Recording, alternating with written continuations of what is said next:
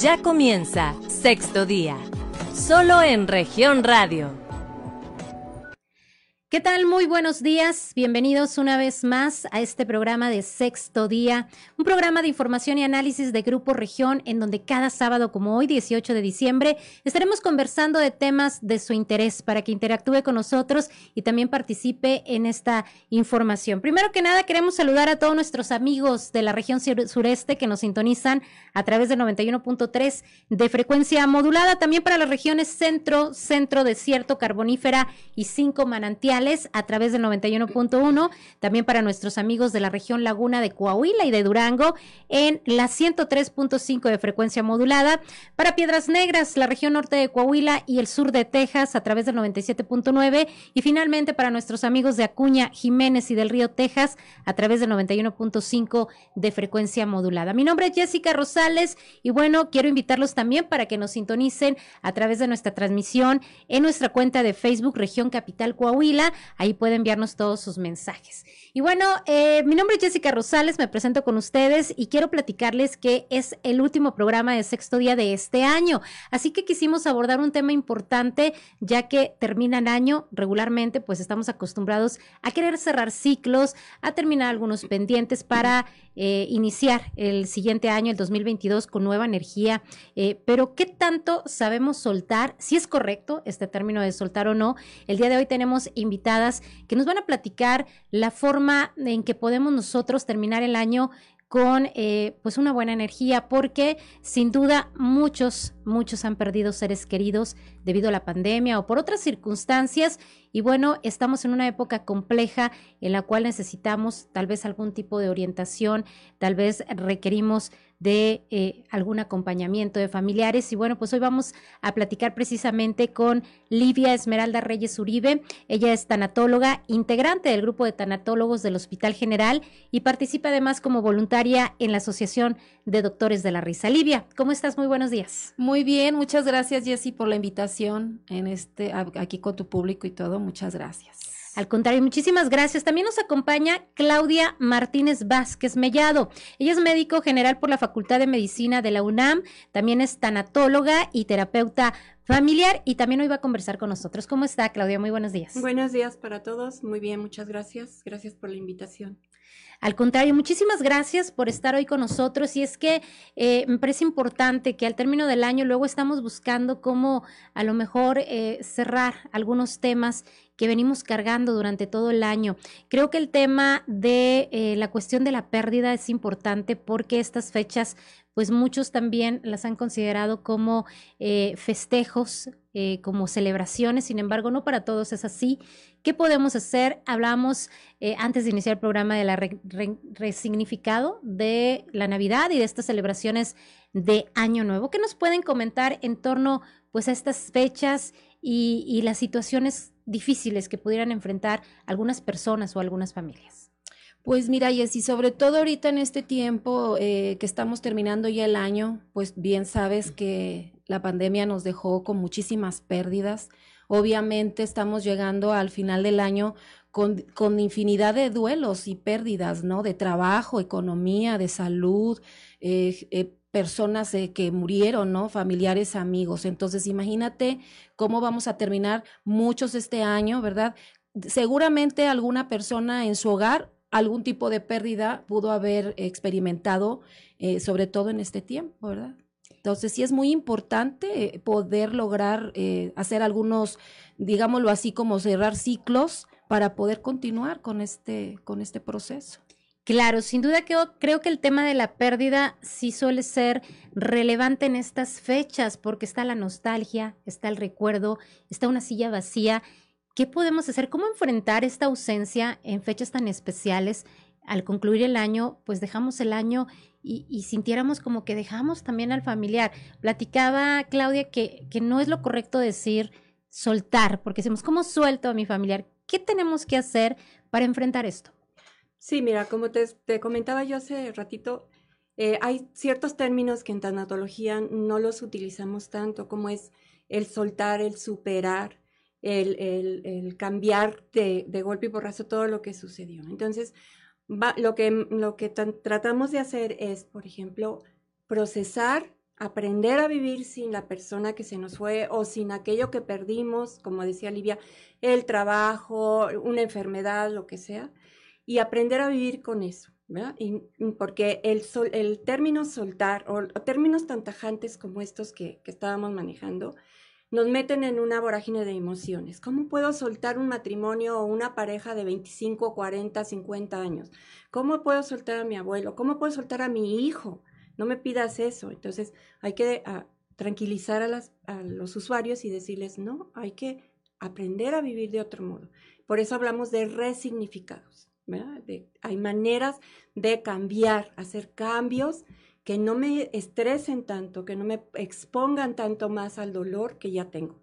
Claro. Y bueno, en este sentido, pues la idea es aprender a vivir con eso. Pero ¿cómo aprendemos a vivir con eso? ¿Qué tenemos que hacer para poder transformar esto que ocurrió eh, negativo a que ya en el futuro no signifique pues precisamente esa negatividad, que se convierta en algo distinto, ¿no? Que nos impulse y no que nos detenga.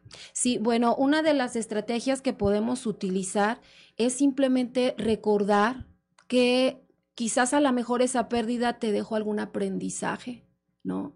Que aprendiste, por ejemplo, en el momento de perder tu trabajo, a lo mejor aprendiste a elaborar otro tipo de trabajos, te hiciste una persona emprendedora, a eh, y que pudo lograr eh, aprender otras cosas. Entonces, pero ¿cómo puedes creer que una pérdida de un ser querido, por ejemplo, que es la pérdida más significativa que tenemos, todas las personas, eh, pudiera dejarme un aprendizaje? Por supuesto que sí. Por supuesto que, que sí se puede. O sea, claro que el, recordar a mi ser querido, no centrarme únicamente en el momento de la pérdida, sino recordar con amor todo lo que yo viví con ese con esa persona, ¿no? Los años de trabajo que me dio este tal empresa, ¿no? Entonces, sí, claro que se puede, es una manera de, cómo poder cambiar ese enfoque.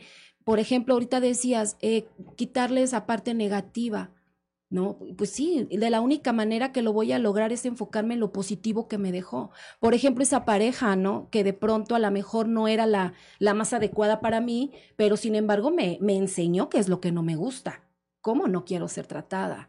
Entonces, eso también es muy importante, hay que recordarlo, ¿no?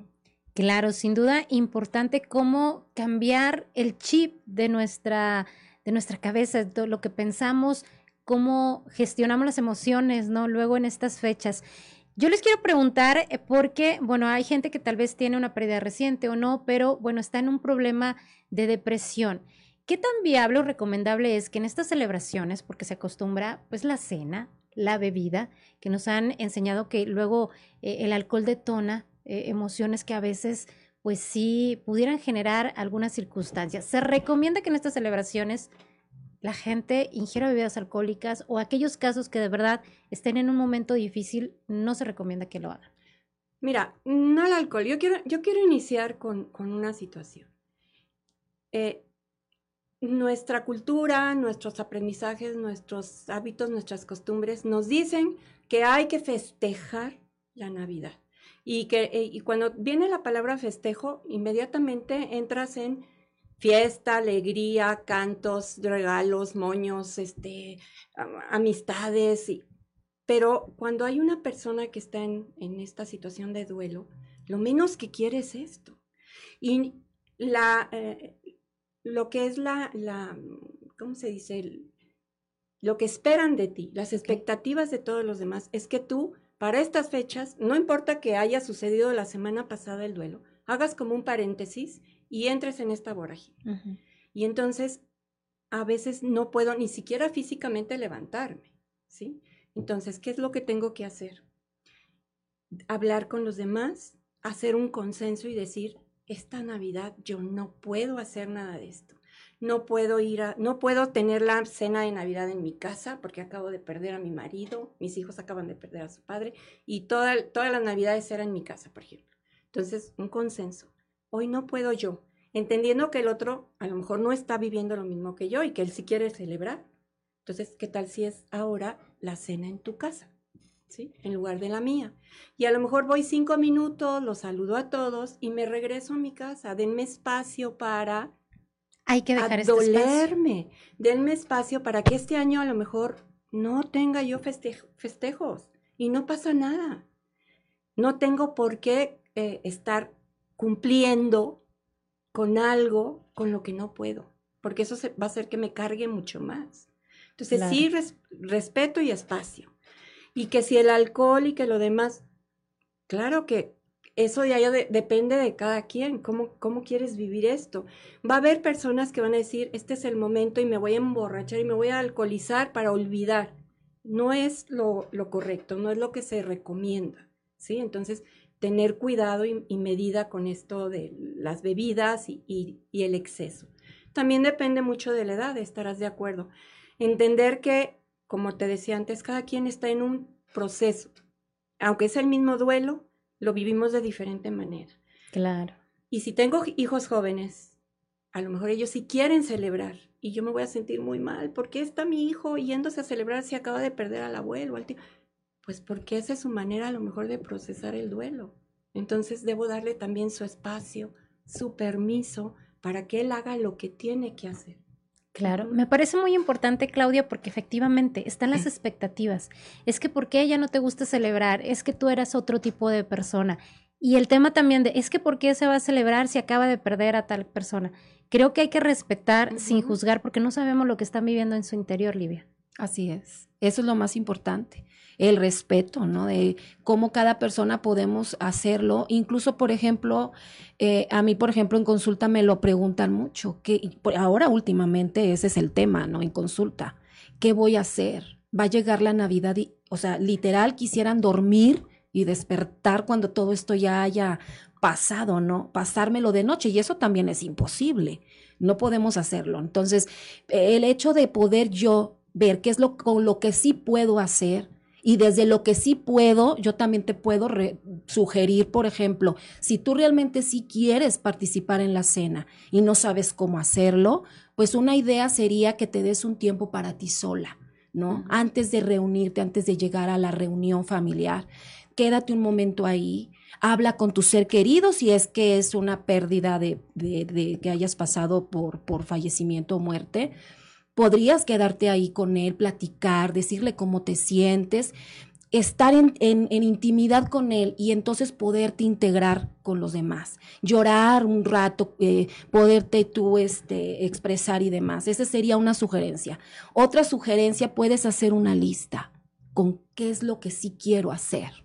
¿Qué sí quiero hacer? A lo mejor esta vez yo no quiero ver a nadie y yo prefiero irme de hacer un viaje, irme a una cabaña, irme, o sea, hago una lista, qué sí quiero, qué sí quiero y qué sí puedo hacer además. Entonces, ya que tenga mi lista, yo poder decidir qué es lo que quiero hacer, con quién me lo quiero pasar. Eh, quiero también hacer una sugerencia, por ejemplo, para las personas que deciden de alguna manera sí reunirse con la familia y, que quieren estar, pues obviamente da, poner un objeto de tu familiar, ¿no? Algo que lo recuerde, algo que lo, que, lo, que, lo represente. Sería muy importante que esa noche quizás sea una manera de, de, darle un homenaje a ese ser querido, ¿no? Que ya no está con nosotros. Y además, por ejemplo, ahorita lo que decía la doctora Claudia respecto a que yo no, ya no tengo ni humor de festejar, pues cambiémonos el término, ¿no? Ya no voy a festejar, pero voy a conmemorar la vida de mi ser querido. ¿No? Entonces le quitamos totalmente ya el festejo, la alegría, la música y la fiesta por conmemorar, ¿no? Porque también es válido poder conmemorar y honrar a nuestros seres queridos porque, sabes, finalmente nos invita a poder seguir conviviendo con los que aún nos viven. ¿No? Por supuesto.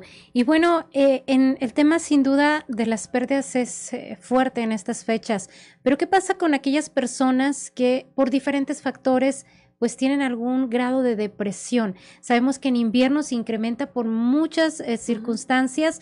¿Cómo hacer para pues combatir o minimizar este sentimiento? No sé cómo lo pudiéramos expresar. Primero hay que identificar y diferenciar lo que es la depresión, enfermedad, al ánimo depresivo, claro. ¿sí? La tristeza. Porque ya, ya si estamos hablando de depresión, ya se requiere atención especializada por un psicólogo o un psiquiatra. porque ya, ya conlleva síntomas físicos y mentales que ya requieren atención.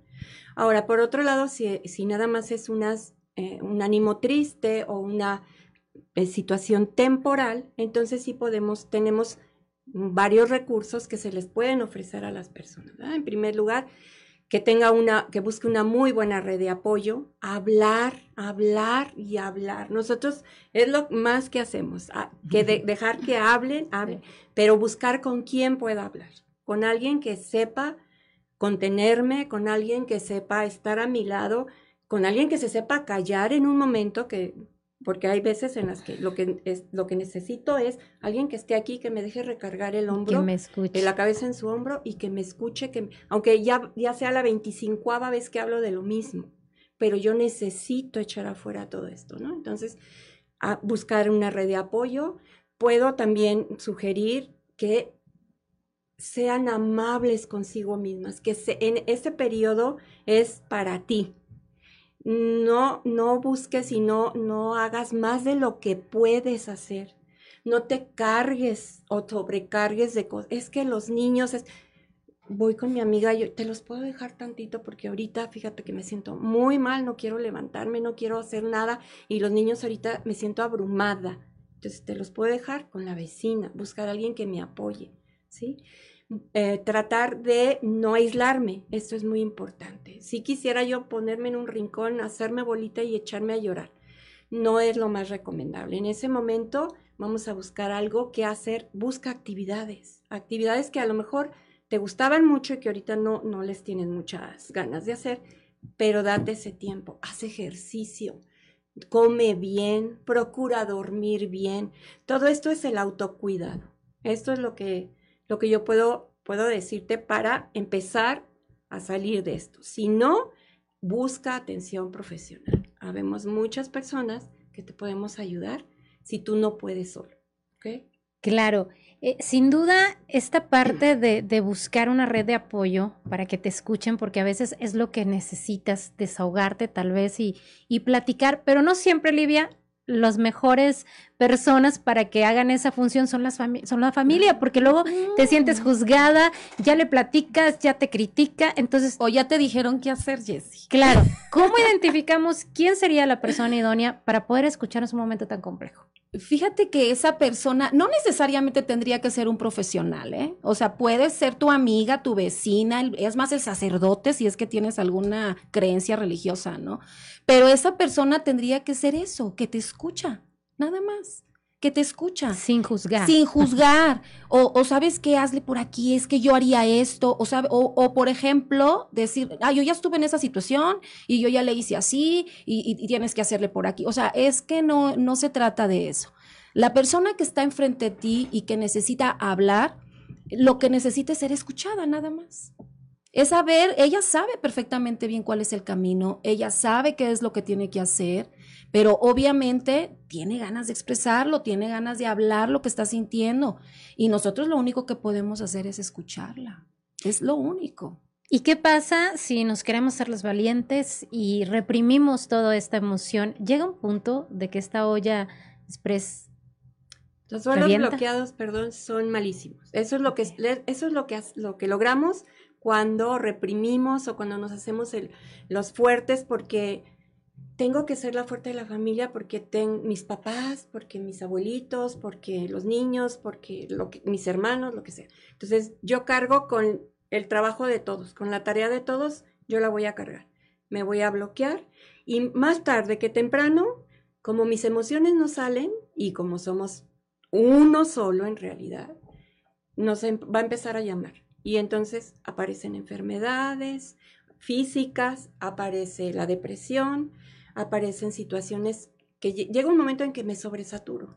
Entro en un estrés, sobreestrés, empiezo con ataques de ansiedad, empiezo con ataques de pánico, o sea, mis emociones van a encontrar manera de salir. Entonces, el bloquearse, el hacerse fuerte, el no expresar, muy bien, un tiempo te va a funcionar. ¿Hasta cuándo? Hasta que dice tu cuerpo, hasta aquí llegué. Perfecto, pues eh, sin duda es muy importante lo que ustedes nos comparten porque pues son momentos donde incluso en las celebraciones no hay que contenerse, decían, hay que darte tu tiempo y tu espacio y después tratar de convivir, ¿no? Precisamente para evitar esto. Estamos platicando aquí en sexto día sobre pues este término del año, cómo cerrar ciclos, cómo canalizar todas estas emociones, tal vez por una pérdida, eh, por circunstancias que a lo mejor no fueron tan gratas durante el 2021. Pero no le cambie, quédese con nosotros, seguimos platicando en sexto día. Yo soy Jessica Rosales, vamos a un corte y regresamos. En un momento regresamos con más información. Estás escuchando Sexto Día, solo en región radio. Estás escuchando Sexto Día, solo en región radio. Muchas gracias por continuar con nosotros aquí en sexto día. Y bueno, pues seguimos platicando este tema. Ya es el cierre del año, ya termina a unas semanas más este 2021. Y bueno, pues cuáles son las expectativas, cuáles son los temas que venimos cargando durante todo este año. Nos acompañan Livia Reyes y Claudia Martínez, ellas son tanatólogas. Y bueno, pues nos tienen eh, sin duda aquí comentarios muy interesantes que usted debe escuchar. Así que continúe con nosotros a través de las estaciones de radio de Grupo Región y por supuesto también a través de las redes sociales. Y bueno, eh, estábamos platicando del tema de este fin de año, de estas celebraciones. Luego acostumbramos mucho que al cierre del año, bueno, pues vamos a hacer nuestros propósitos para el 2022, pero nos damos cuenta que no cumplimos absolutamente ninguno del 2021. ¿Cómo impacta esto en nuestro ánimo? ¿Cómo impacta eh, en, en, avanzar en lo que viene? ¿Volvemos a repetir los mismos propósitos? ¿Cambiamos? ¿Qué es lo que nos recomiendan en este sentido?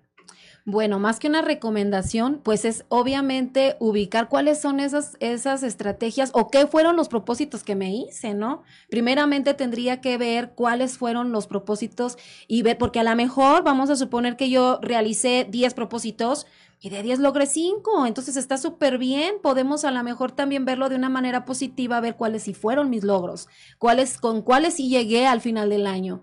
¿No? Y también ver, ¿verdad? Ahorita lo comentábamos con la doctora Claudia, ahorita ella que haga su comentario, pero es importante también reconocer que a lo mejor si logré por lo menos uno, el hecho de que ya lo podamos platicar, oye, bueno, pues ya es un gran logro, ¿no? El hecho de poder llegar al año y poder decir, híjole, pues bueno, igual y a lo mejor tengo la oportunidad de lograrlo para el próximo año y estaría increíble, ¿no?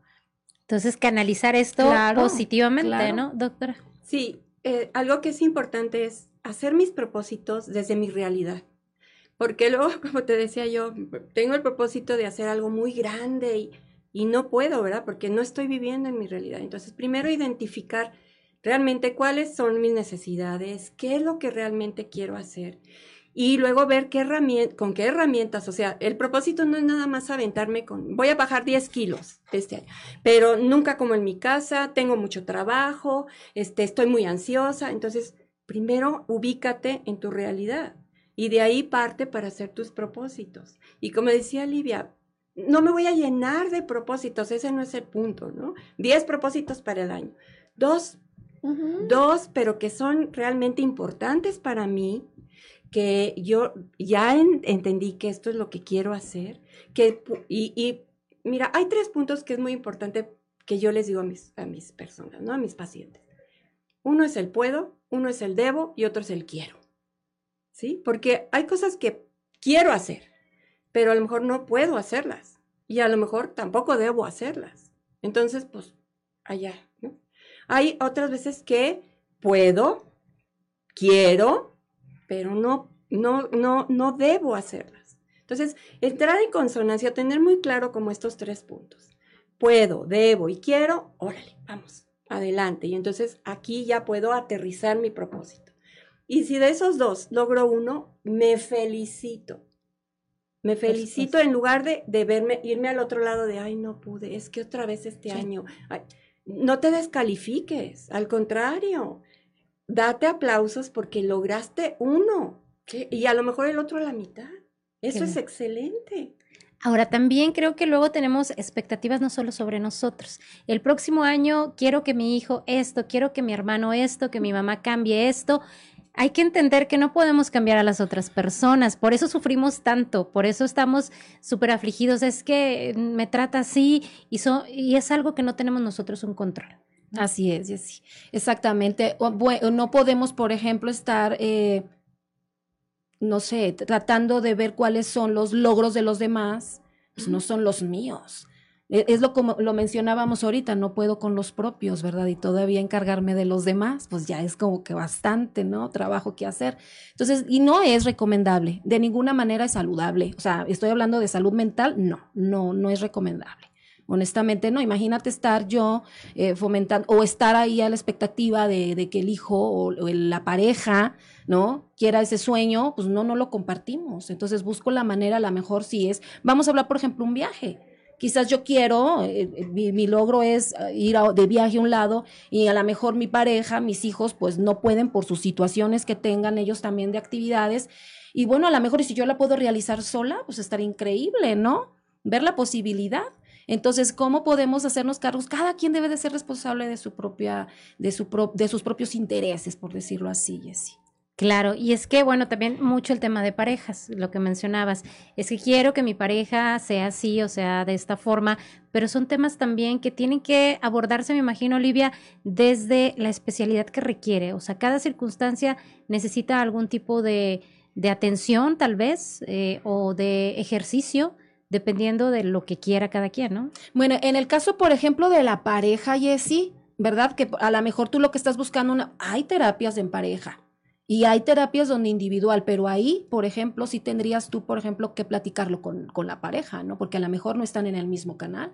A lo mejor tú dices, yo sabes que yo sí requiero de que me, de que me acompañen o que me den una terapia o, lo que sea para resolver cierta situación.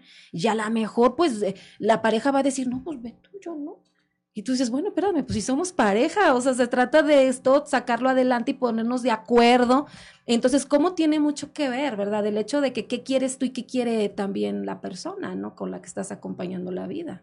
Claro, y bueno, en estas fechas también se acostumbra mucho a realizar actividades altruistas, el apoyar, el donar, el acompañar a estas asociaciones y agrupamientos de la sociedad civil Platicaba una de las integrantes de una asociación específico que a la gente nos cuesta trabajo, no sé si, si es correcto el término soltar o entregar materiales, eh, eh, algún, algún artefacto material, porque tiene un valor sentimental. Ahí, ¿qué tenemos que hacer? ¿Qué, qué está pasando? ¿Por qué no queremos dejar ni, ni, donar un juguete, donar una chamarra? Porque sentimos que eh, algo hay ahí que, que nos, nos vincula, nos tiene, nos aferramos a esto. ¿Por qué ocurren estas cosas? Por lo que, lo que se conoce como apego. Estamos apegados, pegados la, a, la, a, la, a la situación material o al objeto o lo que sea. Y entonces, es que si lo suelto, se va una parte mía con él. entonces es como, mejor, mejor me lo guardo otro ratito. Fíjate que aquí yo lo que, lo que sugiero es, empecemos con nuestros niños a enseñarles lo que son sus propósitos, para qué sirven y lo que es la generosidad. Porque ya de, ya de adultos es bien difícil trabajar y lograr hacer todos estos cambios. Cuesta mucho porque ya estamos acostumbrados y los apegos son muy fuertes. Entonces aquí yo les sugeriría que empezáramos con nuestros chiquitos. En el caso de, mis nietos, por ejemplo, ¿no? Empezar a trabajar con que, oye, vienen los regalos de Navidad, pero vamos tengo una nieta de, cinco años, ¿no? Que es increíble. Y, y, me decía el otro día, es que yo no quiero dar mis juguetes viejos. Entonces, oye, pero te van a llegar nuevos y hay niños y ya les empiezas a platicar toda la situación y entonces, bueno, sí tiene razón, ¿no? Entonces, desde pequeñitos vamos a, a trabajar con esta parte de la generosidad, con esta parte del donar, con esta parte de dar. Y, tiene que ver también con, sí te va a doler, porque te duele soltar eso. Si no, pues lo darías, lo que no te importa lo das sin pensarlo tres veces. Entonces, hay, algún, hay una parte que te está doliendo. Entonces hay que manejar ese dolor, ¿sí? Y transformarlo en un elemento positivo, en algo bonito para el otro. Perfecto. Hablando de generosidad, Livia, luego pues la gente anda a las prisas, anda con estrés, anda enojada eh, y, y cualquier comentario suele molestar. ¿Cómo hacemos para tener esta armonía entre sociedad, incluso entre la familia? Porque ya le dije a la hermana algo y explotó y me contestó mal y me empecé a pelear. ¿Cómo lograr que eh, no solo en estas fechas, digo, todos los días tengamos esta armonía entre las personas? Bueno, Jessy, eso tiene todo que ver con las emociones, todo que ver. O sea, el hecho de no poder identificarlas, mm. ¿no? Sentirlas además y luego expresarlas. ¿No? Y finalmente gestionarlas, porque vamos a poner un ejemplo ahorita justamente con las compras que andan muchas personas que sí pueden hacerlo, ¿verdad? Y, y te estresa, te estresa entrar a una tienda porque está llena de gente, porque el tráfico, en fin. Entonces, imagínate ahí, desde ahí, cómo podemos em, aprender eh, a reconocer qué emoción estoy sintiendo, ¿no? Ah, eh, podríamos, por ejemplo, ubicar perfectamente qué estoy sintiendo en este momento. Está la tienda llena y empiezo a... ¿Qué, qué, qué sientes? me siento que me duele mi cabeza, siento desesperación, siento angustia porque la caja está muy lenta para pagar. Identifico ahí. Cuando yo logro identificar la emoción que estoy sintiendo y además lograr identificar qué la está ocasionando, a partir de ahí tengo una manera mucho más em, correcta, por decirlo así, de poderla expresar. Y en el momento que la estoy sintiendo, no me voy a acumular de cosas, porque entonces ya estoy angustiada por la caja, porque la cajera no se apura en cobrar, porque entonces el tráfico, porque entonces el chiquillo ya empieza a llorar que está desesperado. imagínate cómo quedas. Cuando quieres expresarlas, pues salen desbordadas, ¿no? Entonces tiene todo que ver. La sugerencia sería que aprendiéramos e, e, esta parte de qué, qué, estoy sintiendo, por qué me estoy sintiendo en este momento y quizás a lo mejor puedo regresar otro día a otra hora a, hacer mis compras, por ejemplo, de la cena, ¿no? Y, y, hacerlo de una manera mucho más tranquila. hay ahorita, por ejemplo, algunos autoservicios que abren desde muy temprano, ya son 24 horas. Entonces, ¿cómo podemos ver a lo mejor el horario para que yo también no me sienta tan estresada? Eh, y por ejemplo, otra, el ejemplo que me ponías, ya le dije a mi hermana esto y, y explotó. Bueno, también no te lo tomes personal desde ahorita ya sabes que entonces a lo mejor anda muy cargada con sus emociones y esa fue la manera de poderlo expresar, ¿no? Entonces sería una cuestión también de empatía y poder entender que a lo mejor todos también estamos en situaciones complicadas. Claro, porque son fechas de estrés, de que la comida, la cena, quién la va a preparar, quién va a cooperar y luego resulta que salen peleados, ¿no? En estas fechas yo les quiero preguntar, ¿Cómo lograr el entendimiento con los niños? Porque no todos tienen, Santa no puede llegar a todos lados. A lo mejor este año se le complicó un poquito más eh, y no hay posibilidades de llevar ese regalo al niño o la niña. ¿Cómo lograr que, que, el pequeñito o la pequeñita no, no tenga pues un impacto negativo ante la falta de posibilidad del regalo que pidió en su cartita? ¿Cómo le podemos hacer entender esto? Pues eh, vas a empezar a trabajar esto desde muy pequeñitos. ¿no? Entonces, eh, volviendo a decirte, el niño aprende de su familia, lo que él está viendo, lo que ella está viendo. Si está viendo que en la familia los regalos son importantísimos, si está viendo que el Santa Claus y que mientras más grande es el regalo es mejor, pues claro que se va a sentir frustrado, claro que va a tener sentimientos de, impotencia. ¿Qué podemos hacer para evitar esto? Bajarle al niño y, bajar también nosotros como padres lo que le enseñamos a, nuestros, a nuestras criaturas y sentarnos con él.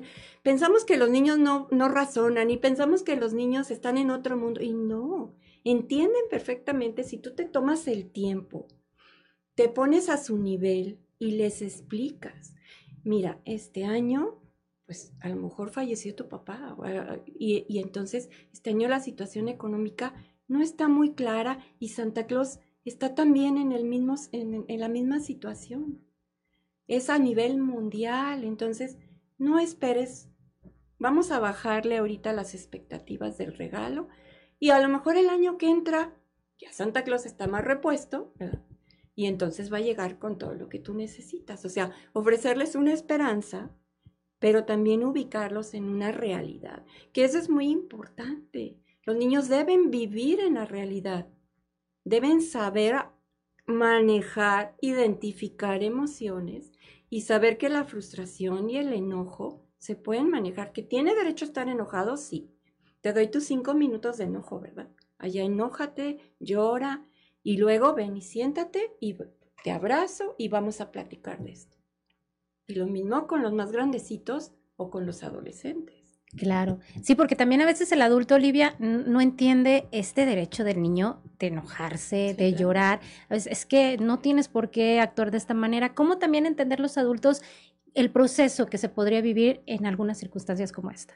Exactamente eso, respetando cada quien su espacio, independientemente de la edad que tengas y en comprenderlo. Etapa, comprenderlo. Y, y, bien como lo compartió ahorita la doctora Claudia, o sea, eh, empezar, fíjate muy bien, quitándole el juicio a las emociones, porque estamos muy acostumbrados a decir, es que estar enojado está mal, uh -huh. es que estar eh, triste está mal. Entonces, desde ahí podemos aprender a quitarle el juicio y simplemente saber que las emociones ahí están para, que se, para ser sentidas, ¿no? Todas cumplen una función. Entonces es importante que todos aprendamos a respetar cuando una persona está molesta, sobre todo el niño, ¿no? Imagínate si para nosotros es complicado como adulto. ¿Cómo te explicas que un, un, niño o un adolescente va a poderlo ver de una manera tan madura, no? Aquí no puedes estar gritando haciendo tu berrinche, por ejemplo, si cuántas veces nosotros lo hacemos. Uh -huh. O sea, claro. ¿no? Perfecto. Pues interesante este tema todavía. Tenemos un bloque más para seguir platicando y bueno, de, de, sobre todo en estas fechas que es importante, creo yo también, pues canalizar y entender identificar estas emociones eh, por todo lo que ha surgido, no solamente en 2021, desde 2020, bueno, vamos a, hemos tenido una realidad distinta y cómo afrontarla, cómo eh, sin duda gestionar todas estas emociones que estamos tal vez cargando. Pero no le cambie, siga con nosotros aquí en Sexto Día. Seguimos platicando a través de Grupo Región. Yo soy Jessica Rosales. Vamos a un corte y regresamos. En un momento regresamos con más información. Estás escuchando Sexto Día, solo en región radio. Estás escuchando Sexto Día, solo en región radio. Seguimos en sexto día y bueno, estamos a unas cuantas semanas de que concluya el 2021. ¿Cómo cerramos ciclos? ¿Cómo dejamos atrás estas cargas negativas por situaciones que nos pasaron durante el año? Bueno, pues vamos a seguir platicando aquí con nuestras invitadas tanatólogas Livia y Claudia quien pues nos van a platicar y nos van a, a, comentar tal vez algunas estrategias que podamos utilizar ya para iniciar 2022 con diferente ánimo. Olivia, ¿qué nos puedes comentar? Bueno, pues yo creo que para eh, poder empezar, como, como decimos, ¿verdad? Cada año, sería importante, eh, por ejemplo, ubicar cuáles son mis pérdidas, ¿verdad? Porque a lo mejor para una persona, pues a lo mejor tiene la fortuna de que no ha tenido ninguna pérdida significativa, me refiero en el sentido de que no ha morido no ha muerto ningún, ningún familiar cercano o amigo muy cercano, ¿no? Entonces tendríamos que ubicar primero cuáles son mis pérdidas. A través de ellas podemos entonces seguir algunos pasos que, que serían muy importantes. Uno de ellos, por ejemplo, sería despedirme. Vamos a hablar, por ejemplo, de una persona que perdió su trabajo, Jessie. Me, me voy a despedir de esa empresa, ¿no? Y lo hago de una manera, por ejemplo, ¿cómo lo hago? Pues escribe una carta, ¿no? De todas las cosas que te, que te dejó empresa, por ejemplo, que estás dejando, ¿qué aprendí ahí? ¿Qué aprendí de mis compañeros? ¿Qué aprendí de mi jefe? Cosas positivas que me dejen, ¿no? ¿Qué fue lo que aprendí? Para entonces poder nosotros hacer una despedida, ¿no? De, de esa, estoy poniendo un ejemplo que se, en el dado caso de que haya sido esto. Y después, por ejemplo, si hay algo que yo considere que no fue tan agradable dentro de este tiempo que estuve ahí, entonces puedo perdonar esa situación que me hayan hecho sentir, ¿no? Es que yo no me lo merecía, yo era muy trabajador, muy puntual y tal y tal y tal. Voy a perdonar esa parte, ¿no? Que yo considere que es la que me está lastimando, que me está haciendo daño. También otro paso sería que yo también eh, pedir perdón quizás a esta persona que a lo mejor ofendí, que a lo mejor de alguna manera eh, eh, creo yo que hice algo que, que provocó este, alguna situación, ¿verdad? Entonces sería muy importante ese otro paso. Y finalmente, pues poder dar gracias. Yo creo que la gratitud es la mejor emoción que podemos tener y me atrevo a decir que mucho más que el amor, porque desde la gratitud vienen muchas cosas, Jessie. El poder hacer esto me permite a mí eh, poder empezar de cero. Y es como decir, es como vaciarme de alguna manera. Y recordemos que unas manos cuando están llenas, difícilmente las pon que las llenas, pues están ocupadas. Entonces sería muy padre poder soltar todas estas emociones y todas estas cosas que sentimos para poder empezar a recibir las cosas buenas que, que nos van a, que nos van a entregar próximamente en el año, ¿no? o las cosas hermosas que tal vez estemos esperando. Excelente, estar listos para recibir lo nuevo. Y en este sentido también a veces pues terminamos enojados con el mejor amigo, la mejor amiga, con el papá, con el hermano y, cargamos esto, ¿no? Este sentimiento es que pues terminé el año pero perdí un amigo, este, no por el tema de fallecimiento, pero me molesté. ¿Cómo le hacemos, doctora, para este tema, para no llevarnos estas cargas al siguiente año?